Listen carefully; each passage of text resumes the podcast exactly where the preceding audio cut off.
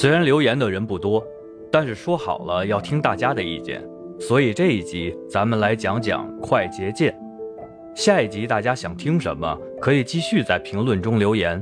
没意外的话，下一期我就准备开始聊聊怎么用插件了。那咱们首先说为什么要使用快捷键？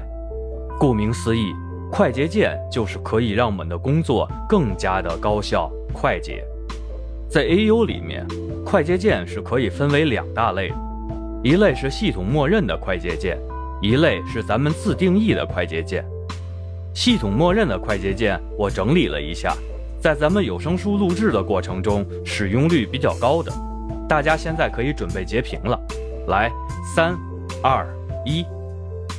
现在呢，我们来着重说一下如何自定义快捷键。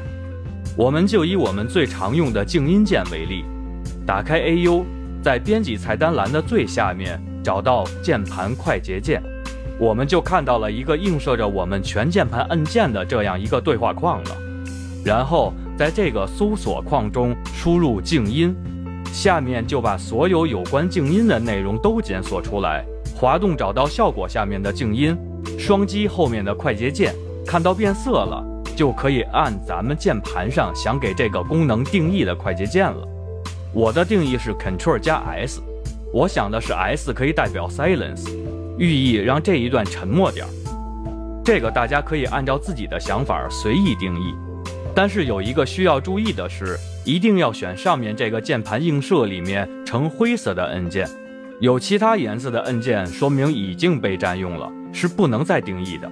现在摁确定。我们就可以使用我们自定义的快捷键了。另外，我也注意到老版本的 AU 是没有这个搜索框的，那就需要在下面的命令中找到效果，然后再去找静音，其余的操作都是一样的。划重点：多使用快捷键可以让我们的工作更加高效。